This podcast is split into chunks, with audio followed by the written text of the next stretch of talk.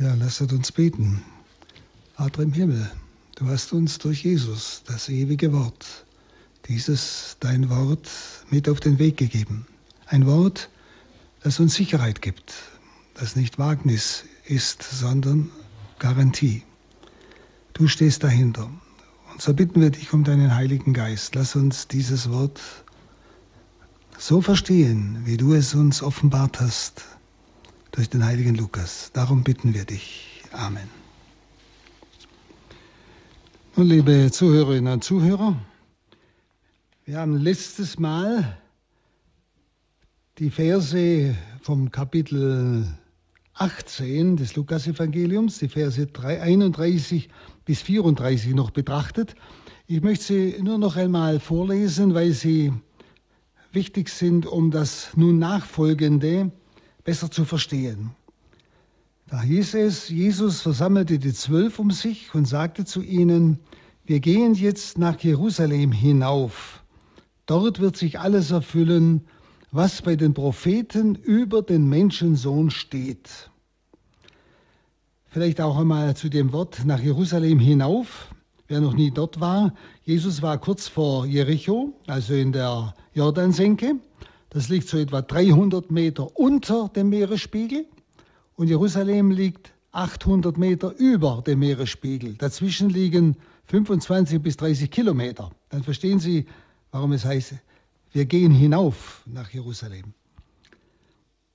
Also es erfüllt sich alles, was die Propheten von ihm schon bereits vorausgesagt haben. Wird, und dann sagt es, er wird den Heiden ausgeliefert, verspottet, misshandelt, angespuckt und man wird ihn geißeln und töten. Aber am dritten Tag wird er auferstehen. Jetzt kommt ein wichtiger Satz. Doch die Zwölf verstanden das alles nicht. Der Sinn der Worte war ihnen verschlossen und sie begriffen nicht, was er sagte. Also sie haben nicht begriffen, worin die Erlösung besteht, was die Propheten gemeint haben und was auch Jesus jetzt meint. Denn sie haben die Vorstellung, die man allgemein damals hatte, man wartete auf einen Messias, der sie von dem äußeren Joch der römischen Herrschaft befreit und wieder einen Gottesstaat aufbaut, und zwar im Äußeren. Und das war auch die Überzeugung der Jünger, das wird hier sehr deutlich. Das ist, glaube ich, wichtig, um nun das Folgende alles zu verstehen. Wir betrachten nun fortfahrend den Vers 35 bis 43. Als Jesus in die Nähe von Jericho kam, saß ein Blinder an der Straße und bettelte. Er hörte, dass viele Menschen vorbeigingen und fragte, was hat das zu bedeuten? Man sagte ihm, Jesus von Nazareth geht vorüber. Da rief er laut, Jesus, Sohn Davids, hab Erbarmen mit mir. Die Leute, die vorausgingen, wurden ärgerlich und befahlen ihm zu schweigen. Er aber schrie noch viel lauter, Sohn Davids, hab Erbarmen mit mir. Jesus blieb stehen und ließ ihn zu sich herführen. Als der Mann vor ihm stand, fragte ihn Jesus, was soll ich dir tun? Er antwortete, Herr, ich möchte wieder sehen können. Da sagte Jesus zu ihm, du sollst wieder sehen. Dein Glaube hat dir geholfen. Im gleichen Augenblick konnte er wieder sehen. Er pries Gott und folgte Jesus. Und alle Leute, die es gesehen hatten, lobten Gott. Nun, es ist Wort Gottes, es ist nicht einfach eine Erzählung von einem Ereignis, denn dazu brauche ich kein Wort Gottes, das kann mir jedes Geschichtsbuch so erzählen sondern hier will Jesus uns etwas offenbaren, etwas klar machen, was ganz wichtig ist. Das Wort Gottes ergeht ja jetzt an uns, wenn wir es betrachten. Nun, Jesus ist mit dieser großen Volksmenge schon lange unterwegs, nicht? Die ganzen Kapitel, vom neunten Kapitel bis jetzt, war praktisch das Gehen Jesu nach Jerusalem, wo der Tod ihn jetzt erwartet. Es war sein letztes Gehen nach Jerusalem. Und alle, die ihm folgten, die wollte er darauf vorbereiten. dass sie ihm folgen, auch in den Tod. Das heißt, ihm nachfolgen mit allen Konsequenzen. Also so ist er unterwegs mit einer großen Volksmenge. Und sie kommen jetzt gerade nach Jericho hinein. Und von dort geht es ja dann durch die Wüste, wie ich schon sagte, hinauf nach Jerusalem. Und hier verlangt Jesus noch einmal eine Entscheidung auf dem Weg der Nachfolge. Jetzt müssen sich alle noch einmal entscheiden, ob sie jetzt mit ihm gehen können nach Jerusalem und mit ihm gehen wollen oder nicht. Eben nach einem Jerusalem, das ihn tötet und wo er wieder auferstehen wird. Also ein Blinder am Weg fragte, wer da vorbeikomme. Er hörte ja nur, es muss viele Leute müssen unterwegs sein. Und es war wohl eine ungewöhnlich große Volksmenge. Und als er dann erfuhr, dass es Jesus von Nazareth sei, den er scheinbar schon von dem er gehört hatte, rief er, Jesus, Sohn Davids, erbarme dich meiner. Dieses Wort, Jesus, Sohn Davids, war eine messianische Huldigung. Denn der Sohn Davids in der Heiligen Schrift, von dem die Schrift spricht, von dem die Propheten sprechen, ist praktisch Jesus Christus der Erlöser. Er ist gemeint, der Messias, er ist der Sohn Davids. Also es war eine messianische Huldigung, die dieser Blinde aussprach. Und er spricht etwas aus, was eigentlich die Stimmung der Leute zu diesem Zeitpunkt eigentlich auch war. Sie erwarteten, aber wie ich schon vorher sagte, den Messias, aber eben im äußeren Sinn, dass er die Macht hat, die Römer wieder zum, aus dem Land vertreiben und wieder einen reinen Gottesstaat aufzubauen im Äußeren. Und die Leute wollten ihn zum Schweigen bringen, die vorausgingen. Denn er, der Bettler, der kann doch sein Bettleranliegen nicht vor den Messias bringen. So ungefähr. Wenn Sie auch das ist schon einmal ein Gedanke, ein Wort, das ich mir überlegen muss. Wo Menschen zu Christus schreien, sie, wo ich gleichsam den Menschen aus dem Auge verliere, weil ich ja meine Absichten nur vor Augen habe. Denn die Absicht dieser Leute war, mit Jesus nach Jerusalem gehen und diese Königsherrschaft aufzubauen und dort, ja, wir würden heute sagen, einen vielleicht Ministersessel zu bekommen. Also sie haben sich im Auge. Sie haben etwa ein äußeres Reich im Auge, das gar nicht kommt. Und deshalb haben sie keinen Blick für den Nächsten. Schauen Sie, das ist genau das. Wir gehen und folgen Christus nach. Wir leben mit Christus, meinen es gut, gehen sogar mit ihm nach Jerusalem, liebe Brüder und Schwestern, und übersehen das Anliegen, die Not dieses Bettlers am Weg, des Mitmenschen, irgendeines Mitmenschen, der uns jetzt nicht passt, der da dazwischen schreit, was uns nicht behagt. Also auch da schon einmal überlegen. Das ist ja Wort Gottes, das in mir etwas bewirken will. Wie gehe ich mit Christus? Habe ich auch ein Herz für die anderen? Was ist für mich das Wichtigste? Ich selber? Oder gehe ich so mit Christus, dass ich mich selbst vergesse und der andere wichtiger ist? Wie es ja auch die Heilige Schrift sehr deutlich ausdrückt. Dann äh, dieser Zuruf des Bettlers veranlasst Jesus, stillzustehen. Was heißt das? Damit bekundet sich Jesus vor den Menschen als Messias. Er hört auf diesen Titel. Er bleibt stehen. Er fühlt sich angesprochen. Er fühlt sich gemeint. Das ist es. Deshalb, er bleibt stehen. Und wissen Sie, das ist deshalb so wichtig, weil bisher hat Jesus es immer verboten, diesen Titel auszusprechen. Denn es war viel zu gefährlich. Sonst wäre er vor der Zeit von den zuständigen Leuten vielleicht ums Leben gebracht worden. Er hat es bis jetzt immer verboten. Aber jetzt akzeptiert er den Titel, er nimmt ihn an, er geht auf ihn ein, er hört auf diesen Titel. Er ist der Sohn Davids, er ist es. Und jetzt lässt er sich als Messias ohne Widerspruch rufen, ohne Widerspruch. Und er befiehlt, den Blinden zu ihm zu führen. Also genau die, die ihn abgelehnt haben, sie wird aufgefordert, sich zu vergessen und sich um den Blinden zu kümmern und ihn zu Jesus zu führen. Das ist ihre Aufgabe. Das ist unsere Aufgabe. Wenn wir Christus folgen, die Menschen zu Jesus zu führen und nicht bloß auf unser Heil aus und nur auf uns zu schauen. Das wird hier sehr deutlich. Und das sind die letzten Lehren Jesu vor seinem Tod, wissen Sie? An die, die ihm folgen, also an uns, die wir ihm doch folgen wollen, oder? Und Jesus versucht ja auf diesem Weg nach Jerusalem, auf diesem letzten Weg, alle, die ihm nachfolgen, ja, als Nachfolgende, als Jünger auszubilden was zum Jüngersein gehört, ihnen klarzumachen, was dazu gehört, ihm zu folgen, nämlich bis in Tod und Auferstehung.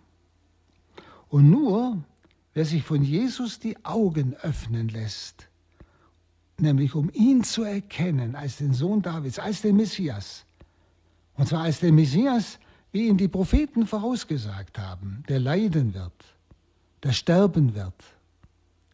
Nur der kann mit ihm hinaufziehen nach Jerusalem, wo Tod und Auferstehung ihn erwarten. Also diese äußere Weise, dass er dem Blinden die Augen öffnet, war eigentlich eine ganz entscheidende, handgreifliche Lehre Jesu an die, die ihm folgen. Wer jetzt mit mir gehen will, der muss sich die Augen öffnen lassen auf den Messias und was mit Messias gemeint ist was, er, was wir letztes Mal betrachtet haben. Er wird verspottet, misshandelt, ausgeliefert, angespuckt, gegeißelt, getötet, aber er wird auferstehen. Das ist der wahre Inbegriff des Messias. Das ist der Sohn Davids und nicht das, was sie sich die Nachfolgenden immer noch vorstellen. Also das war eine ganz wichtige Lehre. Also Jesus benutzt immer wieder äußere Umstände, um den Nachfolgenden eine wichtige Lehre zu geben. Und da muss ich mich auch fragen, lasse ich mir von Jesus die Augen öffnen, wer er ist. Er fragt ja mal seine Jünger früher schon, für wen haltet ihr mich? Petrus hat zwar groß gesagt, du bist der Messias, der Sohn Gottes. Aber das hat ihm der Vater eingegeben, wie Jesus bemerkt. Aber er selber hatte trotzdem noch eine andere Vorstellung, wie die anderen Jünger auch. Also wir müssen uns von Jesus die Augen öffnen lassen. Die können wir nicht selber öffnen. Wir können nicht von uns aus einfach Jesus erkennen, Gott erkennen, Jesus als der Messias, als der Leidensknecht. Und das erleben Sie ja vielfach. Denn wenn wir das erkennen könnten mit dem Verstand, würde ja jeder ihn erkennen.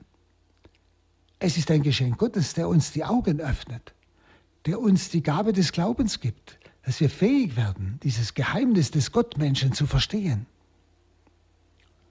Und darum ist es wirklich entscheidend, Jesus immer wieder zu bitten, öffne mir die Augen, die inneren Augen des Glaubens. Dann kann ich ihm folgen dann kann ich ihm auch folgen bis in den Tod, wenn es sein muss. Nicht aus eigener Kraft, sondern aus der göttlichen Kraft, die auch mir die Augen geöffnet hat. Also wie gesagt, die Nachfolgenden, sie sind immer noch blind, sie erwarten immer noch einen irdischen politischen Messias, aber nicht den Erlöser von Sünden, so wie ihn die Propheten und die Psalmen angekündigt haben.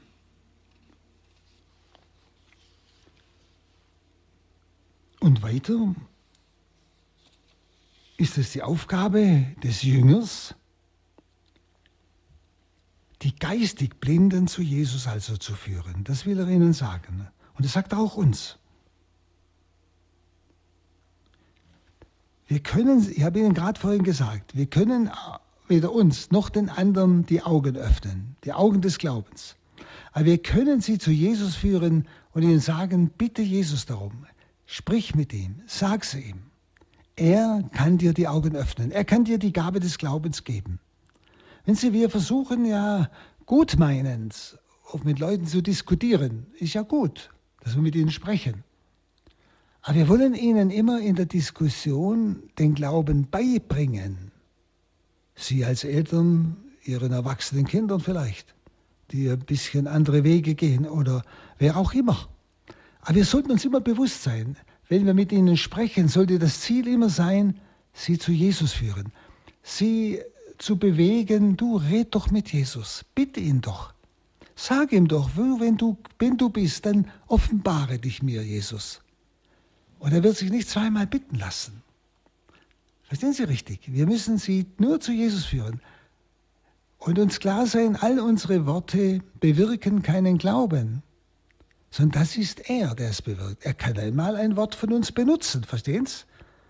Und einem Menschen ganz tiefe Betroffenheit schenken, dass er wirklich plötzlich Jesus erkennen kann als den Messias, auch als seinen Erlöser und ihn annehmen kann, klar. Aber verstehen Sie, es ist trotzdem nicht mein Wort, sondern er, er benutzt mein Wort. Aber ob er es benutzt, ist eine, das weiß ich nicht. Deshalb muss ich die Menschen dahin führen, dass sie mit Jesus ein Gespräch beginnen. Dass sie beten, dass sie mit Jesus reden, dass sie ihn bitten um die Gabe des Glaubens.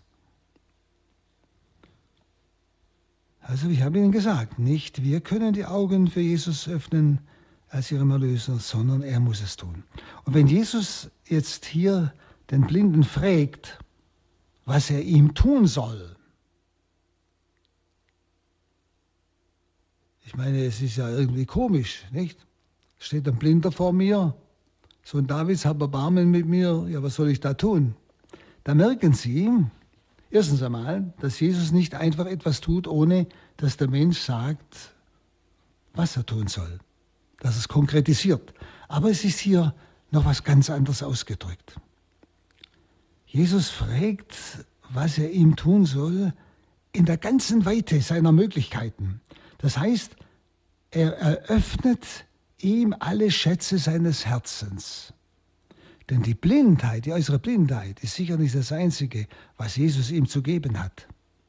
Und Jesus schränkt seine Bitte nicht ein. Also das zum Beispiel nur, dass er äußerlich wieder sehen kann. Und ein Hinweis auf die Maßlosigkeit der Gnade, die er ja dem geistig Blinden anbietet, wenn dieser den Willen hat, sehen zu werden oder glauben zu können. Nicht? Das ist also, er fragt zwar diesen wirklich Blinden, was willst du, dass ich dir tue? Aber die anderen hören das ja alle. Die geistig Blinden hören es ja alle. Nicht? Und sie alle sollten eigentlich die Bitte haben, um wirkliches sehen können im Glauben, wer er wirklich ist. Also es ist eine große, eine ganz große Frage Jesu. Was willst du, dass ich dir tun soll? Er hat die ganze Fülle der Schätze in seinem Herzen. Er kann ihm alles geben, nicht bloß die, Blind, die Blindheit wegnehmen. Nicht? Das ist gemeint. Und das ist immer wieder, das Angebot Jesu ist immer universal. Er will mir immer mehr geben, als was ich bitte. Darum sollte ich mich auch nicht irgendwie einengen in meiner Bitte. Und diese Bitte zeigt auch, dass er nicht, dieser, dieser Blinde nicht blind geboren ist, sondern er war mal sehend. Dass ich wieder sehe, sagt er. Und ich denke, das ist nicht ohne Bedeutung. Wie viele von uns vielleicht waren schon mal Glaubende. Sie haben schon mal gesehen, sie wussten, wer Jesus ist. Aber sie haben durch Umstände des Lebens, haben sie plötzlich Gott verloren, vergessen. Und der Glaube ist abgesunken, in, gleichsam hat sich verdichtet, wie man sagt, oder ver, verwässert. Und jetzt wissen sie nicht mehr, wer Jesus ist vielleicht nur noch ein Guru oder einer neben diesen großen Religionsgestalten. der muss halt auch beten, Herr, dass ich wieder sehe, dass ich wieder glauben kann, wer du bist.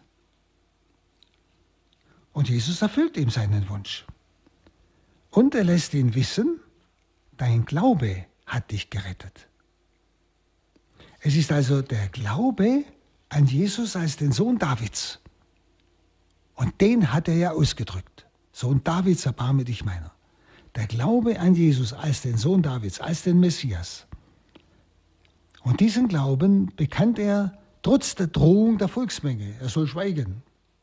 Er hat sich nicht zurückhängen lassen. Schauen Sie, wie schnell schweige ich. Will er schnell schweigen? Wir. Wenn wir merken, die Volksmenge greift uns an. Und das ist ja das, was wir heute bald jeden Tag erleben. Über die Kommunikationsmittel oder direkt mit der Begegnung mit Menschen. Wenn wir uns zu Jesus Christus bekennen, klipp und klar, dann werden wir diese Angriffe erfahren. Nicht? Diese Bedrohung. Und trotzdem schreit der Blinde. Jesus, Sohn Davids. Er bekennt sich zu Jesus, dem Sohne Davids. Und diesen Glauben hat Jesus immer wieder gefordert. Glaubt an Gott und glaubt an mich. Also Jesus macht mit diesem Beispiel klar, nur wer diesen Glauben hat an Jesus Christus, den Sohn Gottes, kann mir weiter nach Jerusalem folgen. Und nach Jerusalem folgen heißt eben, alles riskieren auf Christus hin, sogar sein Leben. Und das kann wirklich nur einer, das stimmt.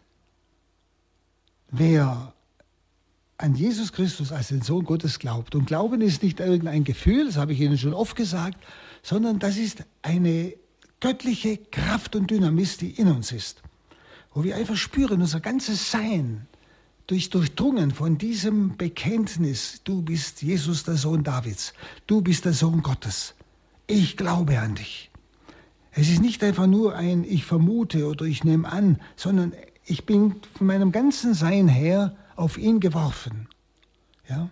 Ich kann ihn nicht mehr lassen, so könnte man es ausdrücken. Ich kann nicht mehr sagen, Jesus, ich will nichts mehr von dir wissen. Dann spüre ich in meinem ganzen Sein, nein, das kann ich nicht mehr. Dann ist mein Leben sinnlos, das geht nicht mehr. Schauen Sie, das ist Glaube. Glaube ist göttliche Kraft, etwa ein göttliches Sein in mir, das mein ganzes Sein durchdringt. Und nur wer diesen Glauben hat, kann mit Christus bis in den Tod gehen. Das ist das, was er sagt. Und dann beginnt äh, ein Lobpreis, nicht? Und wer diesen Glauben nicht hat, der wird an Jesus, dem Gekreuzigten, irre. Das erleben Sie ja durch die ganzen Jahrhunderte bis heute. Und nun beginnt er, den Herrn zu lobpreisen, und die Leute, die das gesehen hatten, lobten Gott, heißt es. Also es beginnt ein großer Lobpreis. Es ist, man könnte sagen, wie ein Vorspiel des Hosanna-Rufes, der kurz darauf beim Einzug in Jerusalem erschallt ist. Wo ja diese Leute dann mit ihm sind und mit Hosanna-Rufen ihn nach Jerusalem geleitet haben. Also Jesus hemmte den Jubel nicht mehr. Das hat er früher gemacht. Sie dürfen ihm, dem Sohn Davids, zujubeln, denn er ist es. Er legt auch dem Blinden kein Schweigen mehr auf, was er früher gemacht hat. Erzählt niemand von davon, weil ja immer die Gefahr war, dass sie ihn gefangen nehmen und umbringen. Aber seine Stunde war noch nicht gekommen. Aber jetzt ist sie gekommen. Jetzt können sie jubeln. Jetzt können sie es laut sagen, wer er ist. Und die Stunde ist gekommen, auch für uns. Jetzt können wir es laut sagen, wer Christus ist. Und er ließ ihn auch nicht nach Hause gehen, wie manchmal bei anderen, die er geheilt hat. Geh nach Hause, nicht? Erzähl dort, was dir passiert ist. Nicht? Er lässt sie nicht mehr nach Hause gehen, sondern dieser Blinde, dieser nun Sehende, folgt ihm nach Jerusalem. Und dieses folgt ihm ist ihm imperfekt, das heißt, er ist ihm gefolgt bis zum letzten, immer, sein ganzes Leben lang. Nicht, weil er sehend war. Er hat Jesus erkannt und hat sich auf ihn vollkommen eingelassen. Also nur wer wirklich sehend für Christus geworden ist, er kann ihm folgen bis in den Tod. Sie spüren, was da dahinter steckt. Hinter dieser Begegnung Jesu mit dem Blinden, bevor er nach Jerusalem hinaufsteigt. Und wir schauen jetzt auf das Kapitel 19, die Verse 1 bis 10. Er ist ja jetzt bei Jericho. Dann kam er nach Jericho hinein und ging durch die Stadt. Dort wohnte ein Mann namens Zachäus. Er war der oberste Zollpächter und war sehr reich. Er wollte gern sehen, wer dieser Jesus sei. Doch die Menschenmenge versperrte ihm die Sicht, denn er war klein. Darum lief er voraus und stieg auf einen Maulbeerfeigenbaum, um Jesus zu sehen, der dort vorbeikommen musste. Als Jesus an die Stelle kam, schaute er hinauf und sagte zu ihm, Zachäus, komm schnell herunter, denn ich muss heute in deinem Haus zu Gast sein. Da stieg er schnell herunter und nahm Jesus freudig bei sich auf. Als die Leute das sahen, empörten sie sich und sagten, er ist bei einem Sünder eingekehrt. Zachäus aber wandte sich an den Herrn und sagte, Herr, die Hälfte meines Vermögens will ich den Armen geben. Und wenn ich von jemand zu viel gefordert habe, gebe ich ihm das Vierfache zurück. Da sagte Jesus zu ihm, heute ist diesem Haus das Heil geschenkt worden, weil auch dieser Mann ein Sohn Abrahams ist.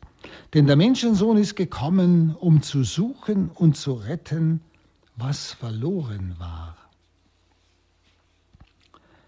Also auch hier wieder scheinbar eine Erzählung. Ist es ja auch.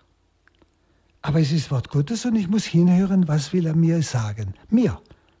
Er spricht ja jetzt mich an. Ich bin dieser Zachäus. Und er ist auf dem Weg seiner Hingabe. Und es heißt dann im griechischen Idu, das heißt, es geschieht etwas, äh, mit dem er nicht gerechnet hat. Also etwas Auffallendes oder vielleicht auch etwas Komisches, je nachdem. Also auch hier, dieses plötzlich unterbrechende Idu. Was ist denn da los? Da war ein, sieh, da war ein Mann. Also er kommt nach Jericho hinein und dann etwas ganz Besonderes.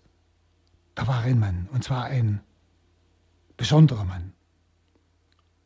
Er war ja Zöllner, Oberzöllner.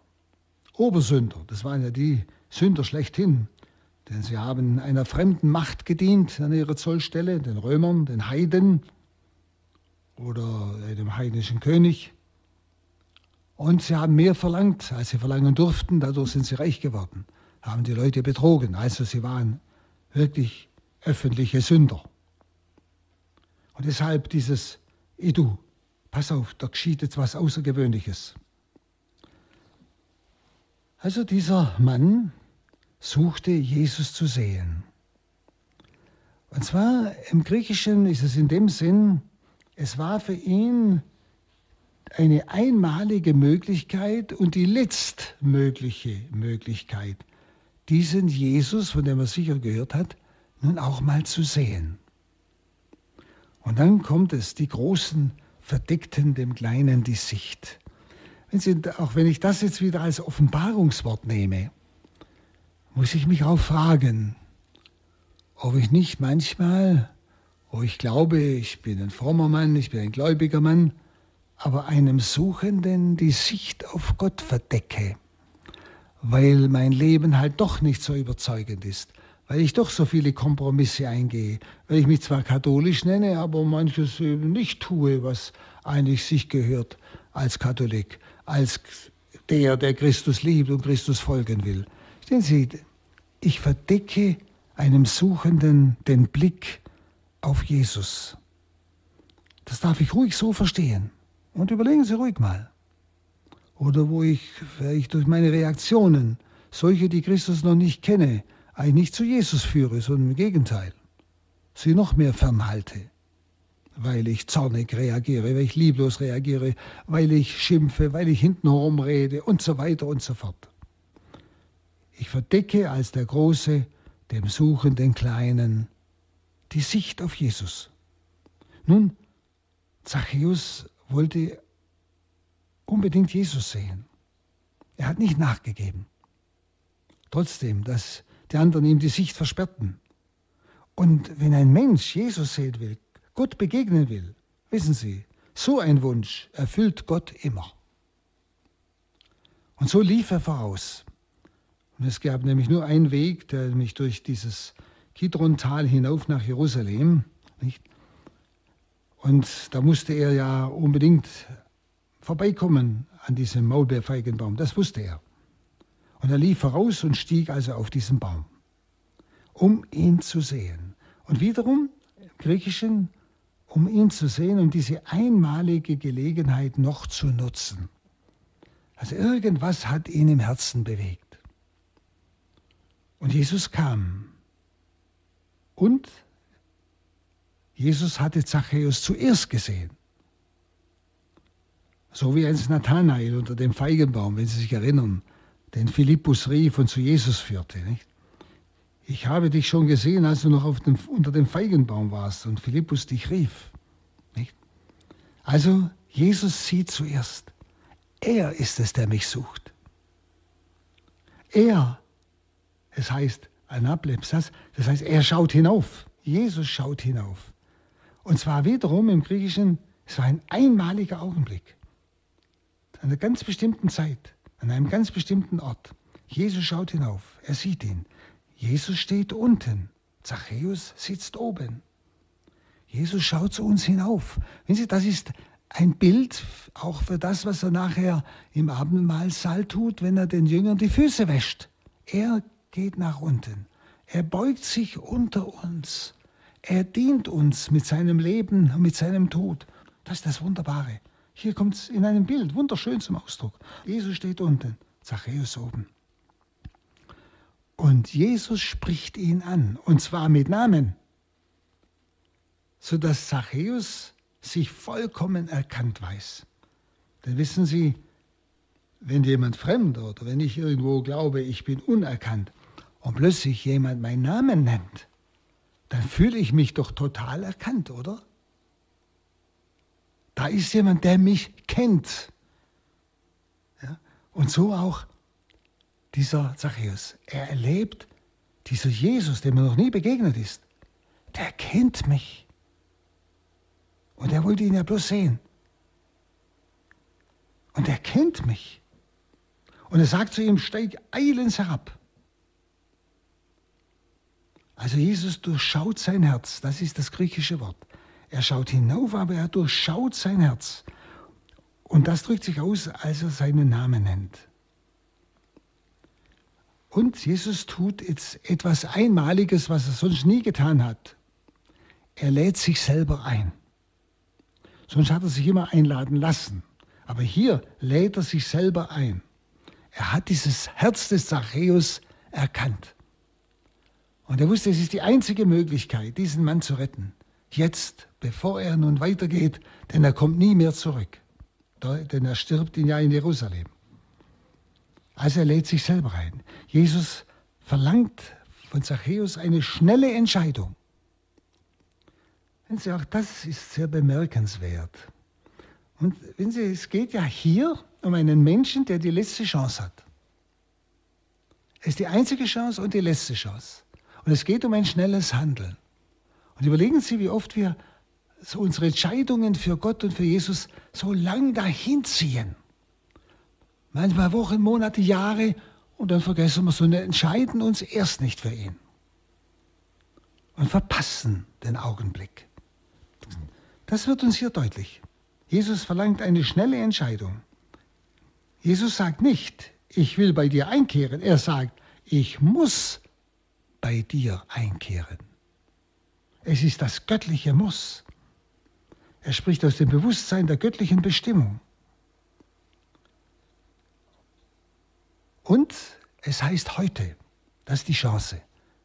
Heute hast du die Chance. Ich muss heute bei dir einkehren. Und das heute zeigt, es ist keine Zeit zu verlieren. Morgen ist zu spät. Da bin ich nicht mehr da.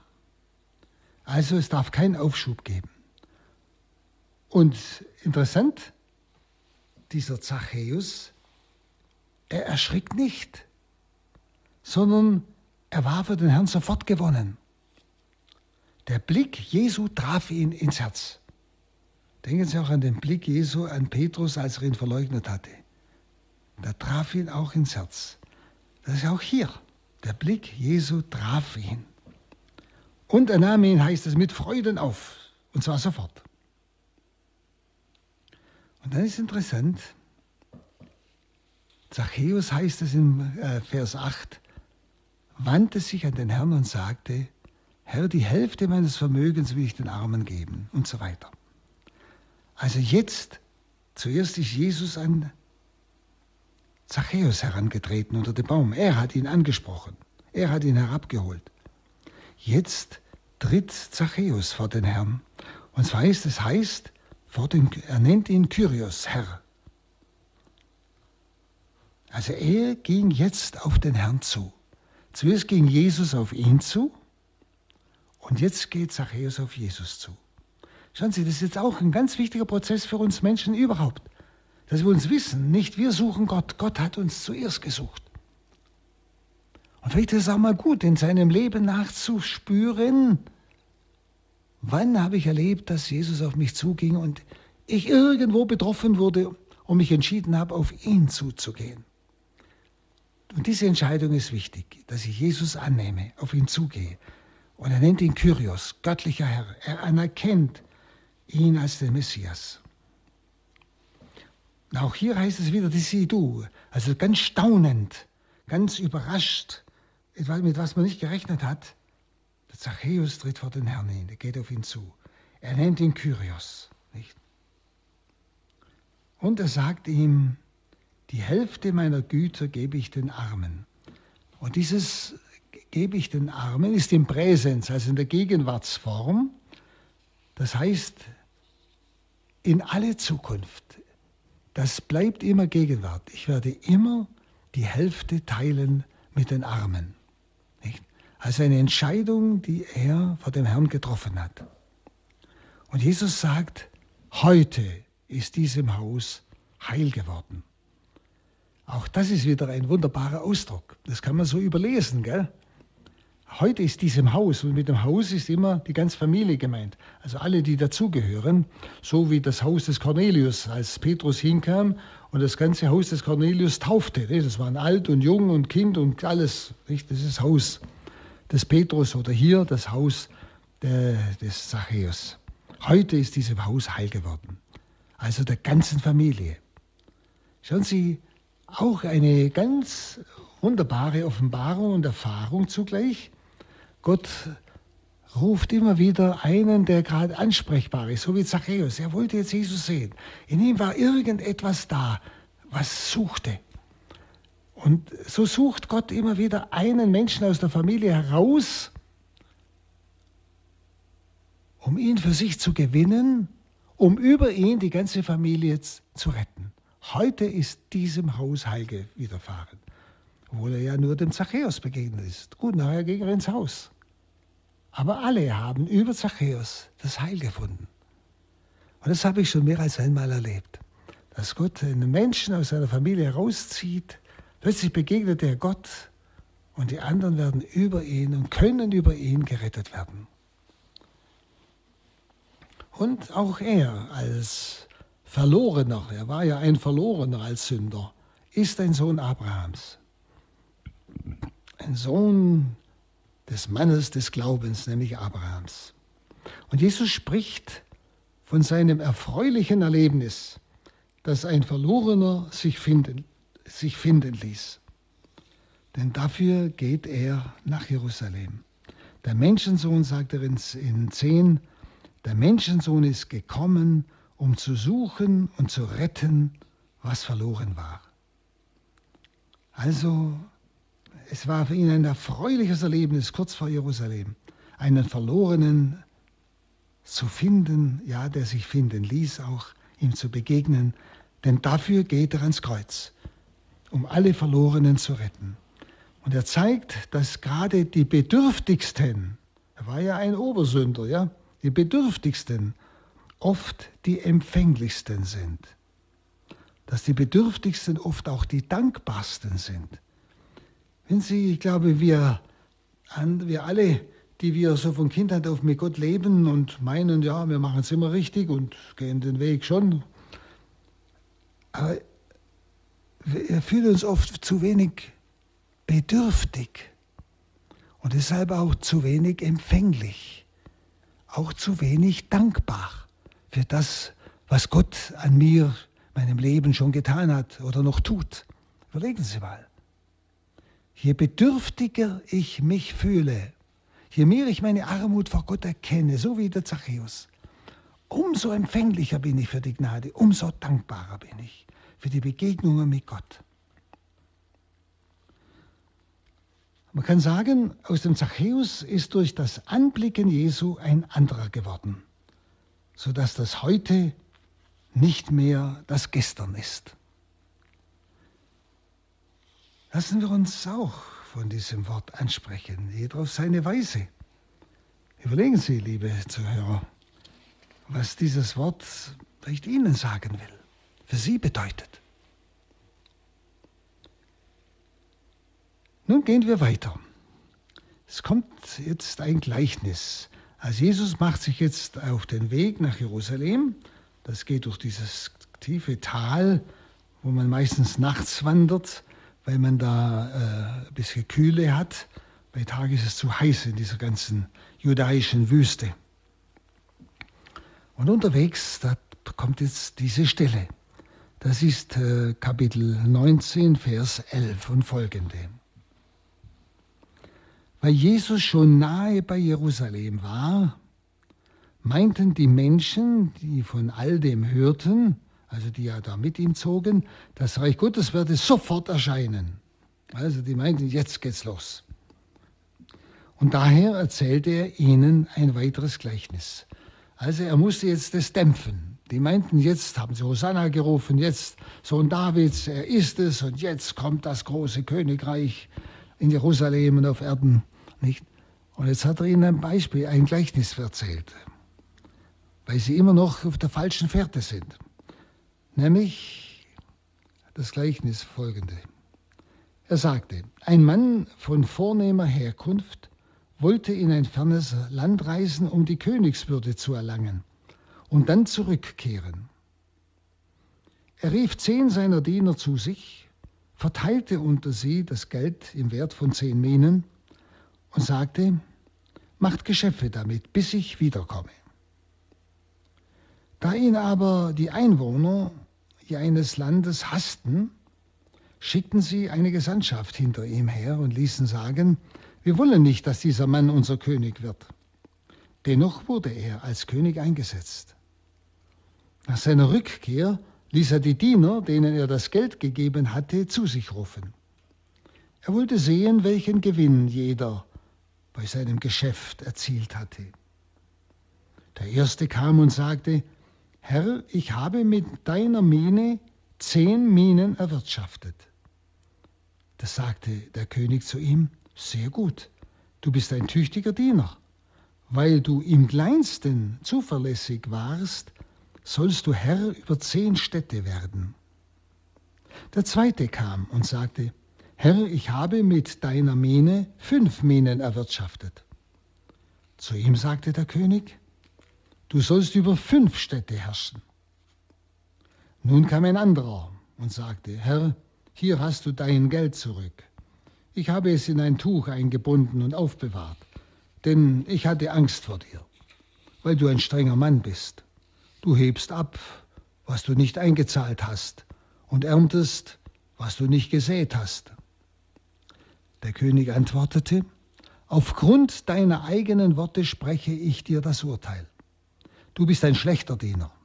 Du hast gewusst, dass ich ein strenger Mann bin, dass ich abhebe, was ich nicht eingezahlt habe und ernte, was ich nicht gesät habe. Warum hast du dann mein Geld nicht auf die Bank gebracht? Dann hätte ich es bei meiner Rückkehr mit Zinsen abheben können.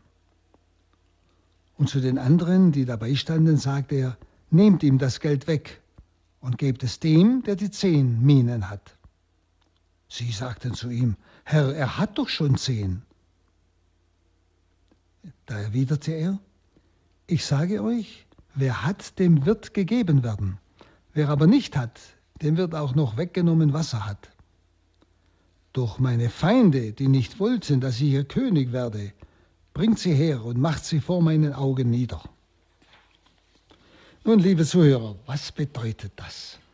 Also ich habe Ihnen gesagt, die Leute, die mit ihm gehen, sind also schon ziemlich durch die Wüste Juda hindurch gepilgert, nach Jerusalem hinauf, kurz vor Jerusalem, und die waren schon alle ganz euphorisch, jetzt kommt das große Königreich. Und jetzt muss sie Jesus belehren, was jetzt kommt. Es, und zwar ein Hintergrund, ein geschichtlicher Hintergrund hat ihm, ich möchte fast sagen, den Stoff geliefert für dieses Gleichnis, nämlich Herodes. Herodes war ja kein Jude. Und Herodes ging nach Rom und wollte sich die Königwürde vom Kaiser geben lassen. Und der Kaiser hat sie ihm gegeben. Die Leute haben nachgeschickt, dass sie den nicht wollen, aber der Kaiser hat ihn trotzdem eingesetzt aber er musste das Land selbst erobern. Also es, dieses Gleichnis hat auch einen geschichtlichen Hintergrund, sodass die Leute sehr wohl wussten, was er meint. Also er benutzt es, diesen geschichtlichen Hintergrund, um ihnen klarzumachen, was jetzt kommt. Und was jetzt kommt, ist ganz entscheidend für alle Zeiten, auch für uns jetzt ganz konkret. Also ich habe Ihnen gesagt, Sie sind jetzt ganz euphorisch, Sie meinten, das Königreich Gottes kommt sofort. Nicht? Das erklärt sich jetzt eben aus diesem Messiasnamen, Sohn Davids, das der Blinde gesagt hat. Und Jesus hat ihn angenommen, also jetzt muss es losgehen. Deshalb dämpft Jesus diese menschliche Erwartung, diese äußerliche Erwartungen, die sie jetzt haben an ihn. Nämlich im Gleichnis zeigt er auf, dass sie keinem Triumph entgegengehen, was sie meinten, keinem Triumph entgegengehen. Was sie erwartet, ist eine längere Zeit der Arbeit und Bewährung. Nämlich der Herr geht fort und gibt sein Vermögen an Einzelne zur Verwaltung und zum Geschäftemachen. Und es ist eine lange Zeit der Arbeit mit dem anvertrauten Gut und der Bewährung. Es ist also die Zeit, wo Jesus zum Vater geht, bis er wiederkommt in Herrlichkeit. Diese Zeit ist gemeint und die erklärt er jetzt. Also sie, sie erwarten jetzt eine längere Zeit der Arbeit und Bewährung. Die Treue wird der Maßstab der Teilnahme an seiner Herrlichkeit sein, wenn er wiederkommt am Tag des Triumphes. Und Jesus spricht hier von sich selbst. Er ist der, der jetzt fortgeht, um die Königswürde beim Vater zu bekommen. Er setzt sich nach der Himmelfahrt zur Rechten des Vaters und ihm ist dann alle Macht gegeben im Himmel und auf Erden. Und als König kommt er wieder. Also Sie spüren, das ist ganz eindeutig. Er spricht von sich selber. Auch er, der von seinem Volk noch nicht anerkannt worden ist, so wie bei Herodes damals, wie das Gleichnis es sagt. Er war ja von seinem Volk nicht anerkannt. Sie bringen ihn ja um, nicht? Er wird sein königliches Amt erst ausüben, wenn er dahin gegangen ist, nämlich zum Vater, von wo ihm seine Vollmacht dann gegeben wird. Alle Macht im Himmel und auf Erden, wie er selber sagt. Vor seiner Abreise bekommt jeder Knecht ein Pfund, das sind 80 Pfennig, Merkwürdig ist die wörtliche Übersetzung, nämlich macht Geschäfte, während ich komme, heißt es. Macht Geschäfte, es geht es an uns, an alle. Macht Geschäfte, während ich komme. Also der Knecht die, oder die Knechte, sie sollen also ständig an das Kommen des Herrn denken und entsprechend handeln. Das ist jetzt eine ganz wichtige Aussage kurz vor seinem Tod. Er geht zum Vater, hat uns aber alles anvertraut. Und er sagt, wir sollen bei allem, was wir tun, an seine Wiederkunft denken. Das heißt, wir sollen ganz und gar auf das Kommen des Herrn ausgerichtet sein. Wir sollen Menschen der Hoffnung sein. Wir gehen nicht auf ein Chaos zu, nicht auf einen Weltuntergang oder was auch immer, was die Leute heute alles reden und erwarten, sondern wir gehen auf das Kommen des Königs zu, der uns in sein Reich aufnehmen will, damit alles erfüllt wird, was an Sehnsucht im Herzen eines Menschen ist. Das ist jetzt die Einladung. Deshalb heißt es, macht Geschäfte, während ich komme. Das heißt also, ich bin dauernd ausgerichtet auf dieses Kommen Jesu. Und dieser, aus dieser Ausrichtung heraus entscheide ich mich bei allem, was ich tue, warum ich es tue und wie ich es tue. Also ein ganz wichtiger Satz. Es geht also hier nicht um die Verwaltung seines Guts, sondern es wird ihnen eine ganz geringe Summe übergeben. Und damit sollen sie Handel treiben. Und das ist eben die Herrscherweisheit des künftigen Königs, nämlich Jesu. Nämlich am Handeln der Knechte mit wenig konnte er ihre Treue und ihre Brauchbarkeit im künftigen Reich erproben. Verstehen Sie? Wenn jemand mit dem Kleinen gut umgeht, dann wird er auch mit dem Großen gut umgehen. Wenn er aber nur das Kleine verachtet und nichts davon will, dann wird er auch nicht tauglich sein, etwas Größeres zu verwalten. Und es ist noch ein anderer schöner Gedanke drin. Es ist eigentlich eine sehr geringe Summe, wie gesagt, 80 Pfennig, die er dem Einzelnen übergibt, gegenüber dem, was er ihm dann anbietet, wenn er kommt. Das heißt, das, was ich zu verwalten habe, ist eigentlich ohne große Bedeutung, könnte man sagen. Es kommt bei mir nur auf die Treue an und auf meine Ausgerichtetheit auf das Kommen des Herrn, dass ich alles denke, rede, tue im Blick auf sein Kommen, von dort her mich ja orientiere, bestimmen lasse. Das ist das Entscheidende. Und das, was der Herr mir dann gibt, das ist gar kein Vergleich mit dem, was ich verwaltet habe, als Gaben, die Gott mir gegeben hat. Aber wie verwalte ich meine Gaben, meine Talente, auch meine geistigen Talente, die Gott mir gegeben hat? Wie verwalte ich sie? Verwalte ich sie in Treue? Einfach mal überlegen. Wie gehe ich um mit all dem, was Gott mir anvertraut hat? Gehe ich es wirklich um im Blick, ich habe Verantwortung vor dem König, der wiederkommt. Und auch aus dieser Erwartung und Hoffnung der seiner Wiederkunft. Also es kommt auf die Treue an und auf die Brauchbarkeit im künftigen Reich, könnte man sagen. Nun, da gab es nun tatsächlich Leute, wie er erzählt, die wollten verhindern, dass er König werde. Und er wurde es trotzdem. Wenn Sie, am weiteren Verlauf wird nämlich deutlich, dass er, wenn er wiederkommt, als Richter wiederkommt. Denn zuerst geben die Knechte Rechenschaft, dann kommt die Verurteilung seiner Feinde, nicht? Wo er dann ja sagt, nicht? Äh, doch meine Feinde, die nicht wollten, dass ich ihr König werde, bringt sie her und macht sie vor meinen Augen nieder. Also sie wollten es verhindern. Und das sind ja nun die, die ihn dann auch umbringen. Sie wollen nicht, dass er König von Israel sei. Verstehen Sie? Wir haben keinen König als dem Kaiser. Sie kennen ja das.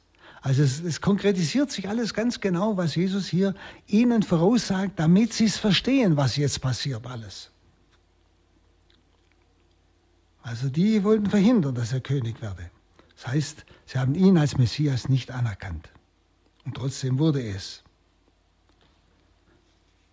Also wie gesagt, er kommt dann als, am Schluss als Richter zurück. Sie müssen Rechenschaft geben. Nun, der zurückkam als König, nahm das Reich in Besitz und rief die Knechte zu sich. Also er kam, nahm das Reich in Besitz, Deshalb hat er das Recht, nun die Knechte zu sich zu rufen, um eben zu erfahren, wer etwas erhandelt hat. Und der erste sagte, Kyrie, wiederum der göttliche Herr. Ja? Ist wieder klar, dass Jesus gemeint ist. Und genau heißt es, dein Pfund hat zehn weitere eingebracht. Wenn Sie genau hören, dein Pfund, nicht mein Pfund, dein Pfund, deine 88 Pfennig, haben zehn weitere Pfunde eingebracht. Der Knecht rühmt sich also nicht selbst, merken Sie es, sondern er rühmt das Pfund des Herrn, wie fruchtbar dieses Pfund geworden ist. Da geht es um diese Grundhaltung, die wir haben sollen in dieser Zeit der Erwartung des Herrn. Er hat uns Talente gegeben. Das sind seine Talente. Es sind seine Pfunde. Und wir staunen, was diese Pfunde eingebracht haben. Seine Pfunde. Es ist das, was von ihm kommt. Also der Knecht rühmt sich nicht selbst, dass er was erarbeitet hat, sondern er hat nur mitgetan, aber das, was von Gott kommt, hat sich so massiv vermehrt, entwickelt, und sein Herr spendet ihm Lob, ihm, obwohl es das Talent war, das die Frucht brachte. Aber er spendet ihm Lob, dem Knecht, und gibt ihm auch reichlich Lohn. Also ein Lohn, der gar nicht dem entspricht in ein paar Pfennige, ja, die er da erwirtschaftet hat. Zehn Städte, nicht? Das ist ein Bild. Und nach der Größe des gewonnenen Ertrages richtet sich nun auch die Größe, wie gesagt, des Lohnes. Der Knecht, der seine Treue im geringsten erwiesen hat, Treue im geringsten erwiesen hat, empfängt Vollmacht über etwas Großes. Schauen Sie, um das geht es. Wir fragen uns oft, ja, was soll ich denn tun, damit ich in den Himmel komme? Ich sage es mal ganz einfach tue ich alles, was notwendig ist. Es geht um die Treue im Kleinsten. Und ich sollte nicht fragen, was muss ich noch tun, sondern ich soll nur darauf achten, dass ich das, was ich tue, aus der Liebe zum Herrn tue, zu dem wiederkommenden Herrn, auf den ich warte. Und dass ich einfach in den kleinen Dingen des Alltags, die ich tue, dass ich dort treu bin. Treu zu dem Auftrag, den Gott mir gegeben hat. Ich arbeite nicht gut und genau, weil es jemand sieht oder weil ich kontrolliert werde, sondern aus Liebe zum Herrn. Ich arbeite nicht genau, dass ich meinen Arbeitsplatz nicht verliere, weil ich Geld brauche. Nein, ich tue es, weil es ein Auftrag des Herrn ist. Aus der Liebe zum Herrn. Das ist gemeint. Der Knecht, der seine Treue im geringsten erwiesen hat, empfängt Vollmacht über Großes. Dann kommt der zweite Knecht und rühmt ebenfalls in Demut den Ertrag des anvertrauten Fundes. Auch er sagt, dein Fund hat fünf Funde gebracht. Dein Fund, auch wieder. Er, er rühmt ebenfalls, und zwar wiederum in Demut, den Ertrag des anvertrauten Fundes. Also nicht sich selbst, auch nicht sein Arbeiten. Auch ihn lobt liebend der Herr, genauso. Er hatte nur die Hälfte des ersten erzielt und bekam Vollmacht über die Hälfte Städte. Also es kommt hier auf den Unterschied an.